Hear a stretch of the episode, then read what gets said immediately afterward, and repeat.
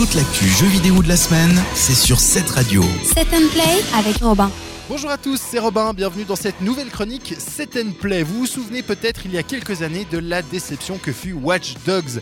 On nous avait promis mon et merveille et finalement on s'était retrouvé avec un jeu certes sympathique mais bourré de défauts notamment en termes de gameplay, de profondeur de jeu ou tout simplement de graphisme qui avait euh, subi quand même un sacré downgrade. Erreur qui a voulu être réparée avec la sortie de Watch Dogs 2 qui se veut vraiment beaucoup plus fun euh, par Ubisoft et d'ailleurs c'est vraiment un des points positifs de ce nouvel épisode. C'est vraiment une ambiance beaucoup plus légère, beaucoup plus décontractée dans cette, euh, cette ambiance. Une nouvelle ville à explorer, celle de San Francisco, qui propose vraiment une aire de jeu euh, vraiment sympathique et surtout un hacking enrichi. On note notamment l'apparition de deux gadgets, dont un drone, qui sont vraiment très sympathiques à utiliser et qui sont vraiment un ajout non négligeable dans le jeu. On pourra également noter euh, qu'il y a vraiment beaucoup de choses à faire, un level design très bien pensé, notamment dans les phases d'infiltration avec les gadgets que je vous mentionnais tout à l'heure, et puis une cohérence dans l'univers euh, vraiment intéressante et des personnages secondaires vraiment charismatiques et drôles. Par contre, même si les personnages secondaires sont vraiment intéressants, le personnage principal, lui, est encore un petit peu creux. On a encore un petit peu de peine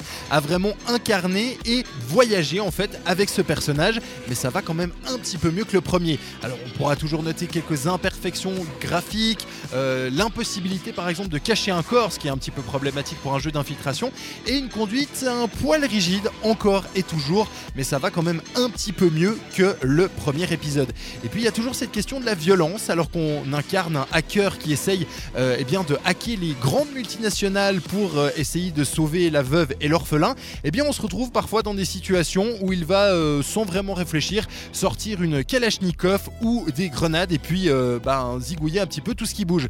Alors certes, il reste encore du travail pour un éventuel Watch Dogs 3, mais clairement le 2 place la barre bien plus haut que son aîné et c'est vraiment un, bon jeu tout simplement. Donc si vous avez été conquis par le premier mais déçu quand même euh, de tous les défauts qu'il avait, eh bien je pense que euh, le deuxième épisode mérite le coup d'œil. Voilà pour le test de la semaine, merci d'avoir été au rendez-vous, on se retrouve la semaine prochaine, même heure, même endroit.